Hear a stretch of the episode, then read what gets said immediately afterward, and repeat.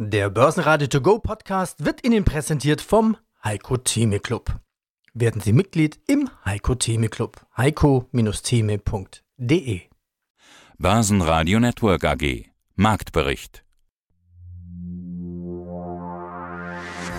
Im Studio Sebastian Leben und Andreas Groß und vom Börsenparkett in Frankfurt Sascha Flach von ICF hören Sie CMC Markets Chefmarktanalyst Jochen Stanzel zur Charttechnik von DAX, der Lage in den USA und der Aktie von Microsoft, Vermögensverwalter Uwe Eilers von der Frankfurter Vermögen zu Investments im Euroraum, Vermögensverwalter Markus Steinbeiß von Steinbeiß und Hacker zur anstehenden FED-Sitzung, Andreas Scholz von der DFV Eurofinance Group spricht im Eurofinance Weekly über die Fastenkur bei den Zentralbankbilanzen. Und Fondsmanager Vincent Sperling aus Paris zu Tonnellerie François Frère, einem wie er sagt sehr französischen Nebenwert. Sie hören Ausschnitte aus Börsenradio-Interviews. Die vollständige Version der Interviews finden Sie auf börsenradio.de oder in der Börsenradio-App. Zum ersten Mal seit einigen Wochen schließt der DAX eine Woche mit Minus. Es ist zwar nicht mal 1% Minus, aber es ist Minus. Wer sich jetzt Sorgen um den Trend macht, der sei darauf hingewiesen, dass die Fettsetzung noch aussteht und davor eben Zurückhaltung angesagt ist. Den Freitag selbst beendete der DAX mit Plus, plus 0,7% auf 14.370 Punkte. Der ATX in Wien stieg am Freitag plus 0,2% auf 3.166 Punkte. Stärkste Gewinner im DAX waren Merck mit plus 2,8%, Mercedes-Benz mit plus 2,7% und Siemens Energy mit plus 2,6%. Verlierer waren Sartorius und Fresenius mit jeweils minus 0,7% und schlusslich Bayersdorf mit minus 0,8%. Schönen guten Morgen, Sascha Flach ist mein Name und ich arbeite hier für die ICF Bank auf dem Parkett in Frankfurt und wir betreuen so um die 500.000, 600.000 derivate Produkte. Und wir hatten zum ersten Mal seit längerem eine etwas schwächere Woche an der Börse. Der DAX lässt nach, hat sich aber schon wieder gefangen. Sascha, woran liegt's? Ist die Stimmung schlecht oder sind alle schon im Weihnachtsurlaub? Was sagen denn die Umsätze so? Die Umsätze sind traurig. Es ist einfach schon Weihnachtszeit. Keiner weiß jetzt, was er machen will. Ich glaube, man ist ganz zufrieden hier mit den 14.200 Punkten, dass man hier da rumeiert. Aber ich pff, Schwäche mit 14.000 Punkten, also sehe ich jetzt nicht. Ich finde es immer noch ziemlich fest und von daher denke ich, könnten wir nochmal eine Überraschung nach unten vertragen bevor wir uns dann etwas höher wieder etablieren sollten. Ja, okay, dann nenne ich es anders. Dann nenne ich es Abwartehaltung vor der Fettsitzung. Wir hatten ein paar Definitiv. Tage Minus, ein paar Tage, wo weniger passiert ist. Ja. Lässt sich denn eine Tendenz erkennen, ob wenigstens der letzte Tag der Woche noch gut wird im DAX? Nein. Ganz ehrlich, ganz einfach nein. Es ist einfach tot. Und das ist auch auf breiter Front auch meine Kollegen von den Aktien oder von den Renten. Also im Moment haben wir Käufer- und Verkäuferstreik. Und von daher sind die Umsätze einfach marginal zurzeit. Aber das ist auch normal im Dezember. Und ich meine, wenn man auf den Kalender guckt, wir haben jetzt äh, nur noch zwei, zwei, drei Wochen bis Weihnachten. Also ich glaube, jetzt ist jeder froh, wenn er in die Weihnachtsferien kommt. Okay, trotzdem gibt es eine Liste mit den Most Actives, denn es wurde nicht gar nichts gehandelt. Käufer- und Verkäuferstreik bedeutet nicht, ihr seid da arbeitslos, sondern es gibt was zu tun und es gab ja auch ein paar Themen. Ein Thema der Woche war zum Beispiel Öl. Da ging es wieder ja. hin und her mit Embargos und mit der OPEC und, und, und. Also mhm. kein Wunder eigentlich, dass Öl unter den Most Actives bei euch ist. Was war das denn für ein Papier? Das ist ein Faktorzertifikat auf Öl und es hat einen Faktor von 10. Das heißt, es bewegt sich dann 1 zu 10 zum Öl mit oder die Bewegung, was das Öl dann macht. Und von daher, das hat man einfach gezockt. Das muss man einfach so sagen, das hat man gezockt. Und beim Öl hat man ja auch noch den positiven für uns als Endverbraucher positiven Effekt noch mit dabei, dass der Euro-Dollar ganz gut gelaufen ist, weil die Rohstoffe werden nur halt um einen Dollar bezahlt. Und von daher hat man die Bewegung vom Öl hier schön mitnehmen können. Hallo, Jochen Stanzle hier von CMC äh, Markets aus Frankfurt.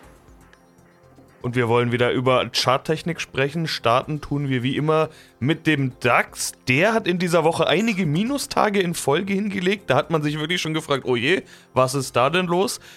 Das wurde dann gestoppt. Ich will trotzdem mal aus charttechnischer Sicht drauf schauen. Sind da irgendwelche Trends durchbrochen? Ist der Aufwärtstrend intakt oder was ist da los?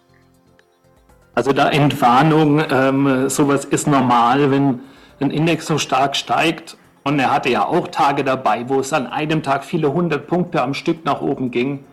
Und wenn wir dann mal eine Pause haben, dann ist das mehr als gesund. Und ich glaube, genau diese Pause, die haben wir jetzt im Tageschart, also wenn man hier jetzt wirklich äh, das Bild seit Anfang Oktober anschaut, ist der Aufwärtstrend weiterhin intakt. Der Ausgangspunkt für diese Verlustserie, die der DAX jetzt hat, war ein neues Bewegungshoch dieser Rallye. Und das ist dann immer wichtig, wenn er erst auf ein neues Hoch geht und dann sich überlegt, okay, jetzt mache ich mal eine Pause, mal ein bisschen ruhen, dann ist das in Ordnung, weil dann keine oberen Trendwenden entstehen können und es ist keine entstanden Also das ist gesund und weiterhin ist der Aufwärtstrend im DAX damit intakt. Wenn wir in die USA schauen, wie ist da die Situation? Es steht ja noch ein wichtiger Termin an, äh, also so richtig in die Zukunft schauen können wir nicht. Aber was sagt denn die Charttechnik? Ja, es ist wirklich das Thema Abwarten ist diese Woche. Wir planen ja auch immer intern für unsere Kunden Anfang der Woche. Wir haben verschiedene Analysten und Kollegen, habe ich bei CMC, die weltweit sind, also von Auckland bis Sydney bis London und Madrid. Die Kollegen wir haben uns zusammengerufen und sind am Montag zu dem Schluss gekommen, dass diese Woche nichts passieren wird, ähm, also nichts Besonderes sein wird. Der Terminkalender komplett leer. Wir haben ein Mini-Highlight, vielleicht die Produzentenpreise, die jetzt heute aus den USA kommen. Aber das richtig große und wahrscheinlich auch letzte große Event in diesem Jahr 2022 wird dann nächste Woche sein, wenn die EZB tagt, wenn die US-Notenbank tagt, wenn die US-Verbraucherpreise kommen. Da äh, dürfte noch mal einiges passieren. Und in der Zwischenzeit wartet der DAX ab und warten auch Dow Jones und S&P 500 ab. Aber auch da sehen wir eben genau diese Entwicklung wie im DAX. Wir kommen von einem Rallye hoch, zurück, haben jetzt mehrere Tage fallende Kurse gesetzt. Da brennt überhaupt nichts an. Der Aufwärtstrend ist also dabei S&P 500 und Dow Jones intakt. Ja, guten Tag. Ich bin Uwe Eilers von der Frankfurter Vermögen, Vorstand und Mitgründer. Euro ist jetzt wieder auf dem Weg in Richtung 1,06. Also da müssten Sie auch schon wieder reagiert haben. Ja, also im Euro haben wir entsprechend reagiert. Das heißt, wir haben im Euroraum ein wenig in Anleihesektor äh, investiert, aber nur ein bisschen auch in kurzen Laufzeiten, äh, weil wir gehen doch durchaus davon aus, dass die Zinsen noch weiter steigen sollten. Von daher sollte man danach wie vor nicht Vollgas reingehen. Also das ist auch ganz wichtig. Das heißt auch nicht, dass man auch aus anderen Währungen rausgeht. Ich meine, der Euro ist gegen US-Dollar entsprechend wieder erholt. Aber andere Währungen können auch den durchaus stabil liegen gegenüber den Euro. Das gilt eben auch gerade für solche Währungen, die na, vermeintlich exotisch sind. Auf der anderen Seite beispielsweise die indische Rupie. Meine, wir sprechen davon einer der größten Volkswirtschaften der Welt mit 1,3 Milliarden Einwohnern oder auch andere Währungen, indonesische Rupie oder mexikanische Peso, die sind nicht irgendwie direkt gekoppelt an Euro oder US-Dollar. Das heißt, da kann man also durchaus auch diversifizieren. Ich bin ja so ein Freund der klaren und vor allen Dingen einfachen Worte. Ist die Krise überstanden oder schlägt die Konjunktur nochmal zurück?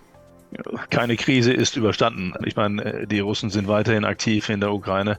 Die Krise ist da. Die Inflationsraten sind weiterhin nicht jetzt so stark zurückgegangen. Das kann auch so schnell nicht passieren. Ich meine, die Produktionspreise in den USA, die heute kamen, haben auch gezeigt, dass wenn ein Wert mal um 0,1 Prozent schlechter liegt, als die Schätzungen waren, äh, dann wird gleich nervös auf den Aktien draufgehauen. Also man muss immer schauen. Ich meine, letztendlich gibt es immer noch viele Themen, die da sind. Die Inflationsrate ist noch da und damit einhergehend auch die weiter steigenden Zinsen durch die Notenbanken. Man muss halt schauen, gibt es neue Dinge, die da uns äh, eventuell noch erwischen könnten. Das könnte natürlich eine Rezession sein, was viele erwarten. Die Frage ist, ob diese Erwartungen erfüllt werden. Ich habe diese Befürchtung in der Form nicht so stark. Ich gehe eher persönlich davon aus, dass die Rezession gar nicht oder recht milde verlaufen könnte. Äh, entgegen vieler anderer, die anderer Meinung sind. Aber das ist der Markt. Guten Tag, mein Name ist Markus Steinbeiß von der Vermögensverwaltung Steinbeiß und Hecker in München. Herr Steinbeiß, es ist Dezember 2022. Es geht in großen Schritten auf das Jahresende zu. Das heißt, es ist der Zeitpunkt gekommen, dass wir sowohl zurückblicken als auch vorausblicken. Der Markt schaut momentan ganz kurz voraus, nämlich auf die nächste Woche. Da steht nämlich die letzte FED-Sitzung des Jahres an. Damit möchte ich gerne einsteigen. Die Zinsen sind eine der Storys des Jahres 2022. Die Notenbanken haben so stark angezogen wie noch niemals zuvor in der Geschichte, also ein Meilenstein. Die FED hat dreimal hintereinander den großen Schritt gewagt. 75 Basispunkte, auch wenn zwischendrin mal von 100 teilweise sogar die Rede war. Jetzt ist der Markt sich allerdings halbwegs einig, auch nach den letzten Worten von Fed-Chef Jerome Powell, dass die großen Schritte vorbei sind und die Schritte jetzt etwas kleiner werden. Marktkonsens, so habe ich den Eindruck, sind 50 Basispunkte für die letzte Sitzung des Jahres. Gehen Sie das mit? Wer kann da schon widersprechen, Herr Lieben? Äh, letztendlich haben Sie es ja auch gesagt. Also der Konsens hat sich auf diesen Schritt eingependelt und er ist, glaube ich, auch seitens der Notenbanken, insbesondere seitens Paul in den letzten Pressekonferenzen mehr oder weniger zwischen den Zeilen angekündigt worden. Ich denke, wir können schon davon ausgehen, dass wir den letzten 75 Basispunkt Schritt in diesem Anhebungszyklus gesehen haben und dass wir jetzt eben in einen eher langsameren Modus übergehen, der sich dann wahrscheinlich irgendwann in eine Pause mündet. Aber bis dato, glaube ich, sind wir gut beraten, wenn wir jetzt diesen 50 Basispunkte Schritt am 14. Dezember für ja fast schon für gegeben erklären. Wäre dann aber Non-Event. Also alle sprechen jetzt davon, oh, ganz gespannt blickt der Markt auf dieses letzte Event. Wenn da dann die 50 Basispunkte kommen, dann wäre ja keine Marktreaktion zu erwarten und keine Ahnung, Schulterzucken, Non-Event eben. Das weiß ich nicht, weil die Einflussfaktoren ja anderweitig wahrscheinlich viel, viel stärker sind. Der Markt blickt in die nächsten Wochen und in die nächsten Monate und dann, wie die FED immer wieder ankündigt, dass sie data dependent, also datenabhängig agiert, kann man davon ausgehen, dass jegliches Datenmaterial, das seitens der Inflationssituation kommt, aber auch das vom Arbeitsmarkt kommt und von der Konjunktur im Allgemeinen, dass diese Daten sehr, sehr stark auch in zukünftige Szenarien diskontiert werden. Und insofern denke ich schon, dass es vielleicht per se Non-Event wird. Das ist vielleicht eine kleine Erleichterung, aber es kommen auch noch Inflationszahlen. Also heute Nachmittag auch noch die Produzentenpreise, später dann nächste Woche die CPIs, also die Konsumentenpreise. Also insofern denke ich, es ist genügend Datenmaterial, das dann nächste Woche und die nächsten Tage veröffentlicht wird, das den Markt sehr, sehr stark bewegen kann. Ja, mein Name ist Andreas Scholz von der DFV Eurofinance Group vom Finanzplatz Frankfurt. freue mich auf unseren geldpolitischen Talk beim Eurofinance Weekly Podcast langfristig den Inflationsgeist wieder zurück in die Flasche. Bis dahin ist es ja noch ein bisschen, da hat man noch viele andere Baustellen, die man beackern muss und ja, die nächste Baustelle, die auch am kommenden Donnerstag seitens der EZB beackert wird, ist ja das Thema Bilanz und deren Abbau. Wie geht's denn da weiter? Es gibt ja Mitglieder, die schon im Januar mit der, ich will es mal nennen, Abschmelzorgie anfangen wollen. Ja, ich nenne das die Fastenkur. Ein schönes Bild. Ähm, also nach Weihnachten sozusagen beginnt das Fasten und das gilt auch für die EZB. Das wird mein Wochenkommentar sein jetzt für den kommenden Montag. Also äh, jetzt ist der Magen noch voll. Wir haben eine richtig aufgeblähte, dicke Bilanz. In den Billionen liegt die fünf in der Zahl. Und das ist natürlich etwas, was nicht von heute auf morgen abzubauen ist. Also diese Fastenkur wird dauern und sie wird auch nicht bis Ostern vorbei sein. Aber völlig richtig, es geht am kommenden Donnerstag nicht nur um das Thema Zinsen. Das ist natürlich erstmal spannend. Viel wichtiger ist der Weg dann, äh, wie kriegt man das Fett wieder vom Bauch, von der Bilanz runter. Das heißt also, wie kann man Schritt für Schritt die Bilanz abschmelzen. Das ist viel entscheidender als die Frage, wann gibt es möglicherweise wieder Zinssenkungen, wann ist die Inflation in Schach, das ist natürlich auch wichtig. Aber mit dazu gehört natürlich auch die Frage, wie kommt die EZB mal runter von dem, was sie sich angefressen hat. Weil das waren ja Maßnahmen, die im Zuge einer deflatorischen Angst und Panik entstanden sind. In der Krise hat man eingegriffen, hat Anleihen aufgekauft und nun muss man irgendwie wieder diese Anleihen in den Markt zurückbringen. Wie vergleicht sich das Ganze mit der Fed? Vorsicht, Wortspiel, die ist ja auch fett. Ja, die ist, ja, das ist gut. Die ist auch fett, aber die hat früher begonnen, die fette Fett. Die ist auch natürlich im Bauchumfang sehr ordentlich, natürlich in der Krise angewachsen, hat aber schon seit Juni angefangen mit der Fastenkur. Also die haben einen gewissen Vorlauf und sie sind schon einige Monate mit dabei. Ich mache es mal ganz kurz, weil ich schon viel gesammelt habe. Dort geht das Tempo etwas schneller voran. Also hier baut man zügiger ab und wir sehen ja auch, es gibt keine wirklichen, ja, extremen Nebenwirkungen an den Märkten. Die Märkte sind insgesamt etwas labiler, aber es liegt nicht am Abbau des Anleihebestandes der US-Notenbank. Hier liegen wir etwa, wenn es so weitergehen könnte im nächsten Jahr, bei einem prozentualen Abbau des Bauchumfanges von 7%. Also das Tempo in den Vereinigten Staaten ist etwa doppelt so groß im Moment wie das Tempo, was wir von der EZB erwarten. Heißt wieder einmal, die FED geht etwas zackiger vor, aber auch mit 7% pro Jahr ist es noch ein langer Weg, den die FED in Sachen Fastenkur zu gehen hat. Die fette FED. Ja, mein Name ist Vincent Sperling. Ich bin Portfolio-Manager bei der MW Gestion in Paris. Schauen wir doch mal auf die kleineren Werte. Sie haben wieder etwas ausgegraben für uns und sind gestoßen auf einen interessanten, sehr französischen Nebenwert. Jetzt haben Sie es aber spannend gemacht. Was haben Sie gefunden. Ja, genau. Ich habe in dieser Woche auf einer Konferenz einen französischen Nebenwert entdeckt, von dessen Existenz ich ja schon lange wusste, aber ich muss zu meiner Schande gestehen, äh, ich hatte äh, das Management noch nie getroffen und war also tatsächlich positiv überrascht. Das ist ein Wert, der ja sehr, sehr, sehr französisch ist und zwar äh, ist es das Unternehmen Tonnellerie François Frère. Und die beschäftigen sich mit der Herstellung von Weinfässern. Und inzwischen eben nicht nur Weinfässer, sondern auch äh, Whiskyfässer. Und das kann man auch in beide Richtungen schieben, denn die stellen die nicht nur her, sondern beschäftigen sich inzwischen auch mit dem Vertrieb und auch mit dem Second-Hand-Geschäft. Da kann man also so interessante Geschichten machen, wie gebrauchte Weinfässer aus Sautern. Das ist also so ein Likörwein aus der Bordeaux-Gegend. Die kann man dann benutzen und an die Whisky-Hersteller in Schottland verkaufen. Glenmorangie und die machen ihren Whisky dann gern in diese Fässer rein, weil der Whisky dann einen besonderen Geschmack bekommt, dadurch, dass da schon mal französischer Wein drin war. Und äh, das ist eine sehr, sehr hübsche Firma, die wurde 1910 gegründet, 99 Börsengang, ist immer noch zu 70 Prozent in Familienhand und hat sich also aus der Burgunder Gegend kommend zu einem international aktiven Unternehmen äh, entwickelt. 50 Prozent des Umsatzes werden in den USA generiert, wo der Bourbon Whisky aktuell der größte Wachstumstreiber ist. Es ist also ähm, schon ein sehr, sehr interessantes Familienunternehmen in vierter Generation. Sowas macht natürlich immer Spaß. Jetzt müssen Sie uns natürlich verraten, wie Ihre Recherchen da genau gelaufen sind. Kam es zu einer Verkostung? Nein, leider nicht, denn die, die, stellen ja nicht die Getränke her, sondern nur die Fässer. Ich war auf einer Konferenz und hatte mir davor die Unternehmen ausgesucht und habe mir gedacht, also TFF, so wie die in der Kurzform heißen, das kann ja nicht sein, dass du die noch nie gesehen hast. Und habe die mal mit angekreuzt und habe dann also den äh, Jérôme François getroffen. Das ist also der CEO, der die Firma in vierter Generation führt. Die Zuhörer werden sich vielleicht fragen, ja, Wachstumsform. Ich bin ja, wie Sie raushören, auch noch nicht investiert. Aber es ist natürlich ein Spirituosenbereich, Weinbereich, bringt schon Wachstum. Und die Firma wächst eben nicht nur durch ihre geografische Expansion, sondern auch regelmäßig durch Akquisitionen. Also da kann man immer noch konsolidieren in dem Bereich.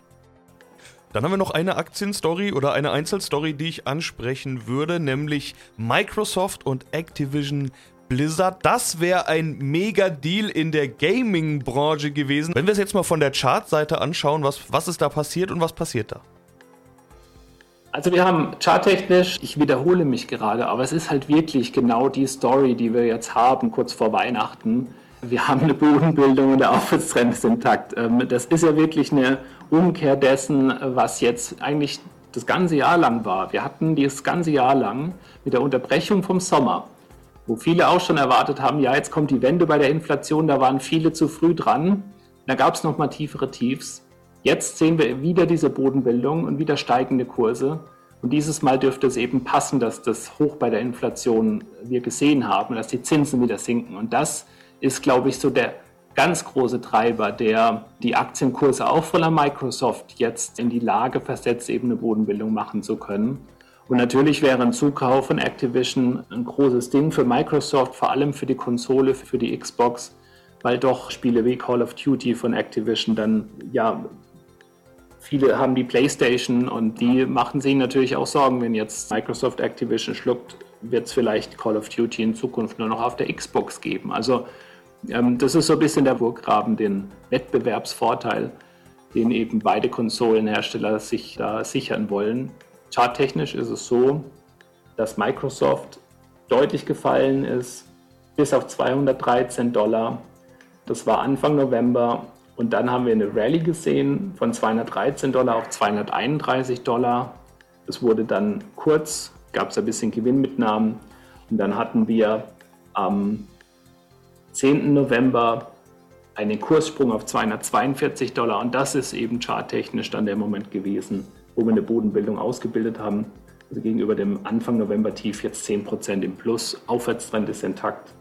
Insofern könnte die Richtung, solange wir über 231 Dollar bleiben, bei Microsoft in den nächsten Wochen, Monaten wieder aufwärts gerichtet sein. Basenradio Network AG Marktbericht der Börsenradio To Go Podcast wurde Ihnen präsentiert vom Heiko Theme Club. Werden Sie Mitglied im Heiko Theme Club. heiko-theme.de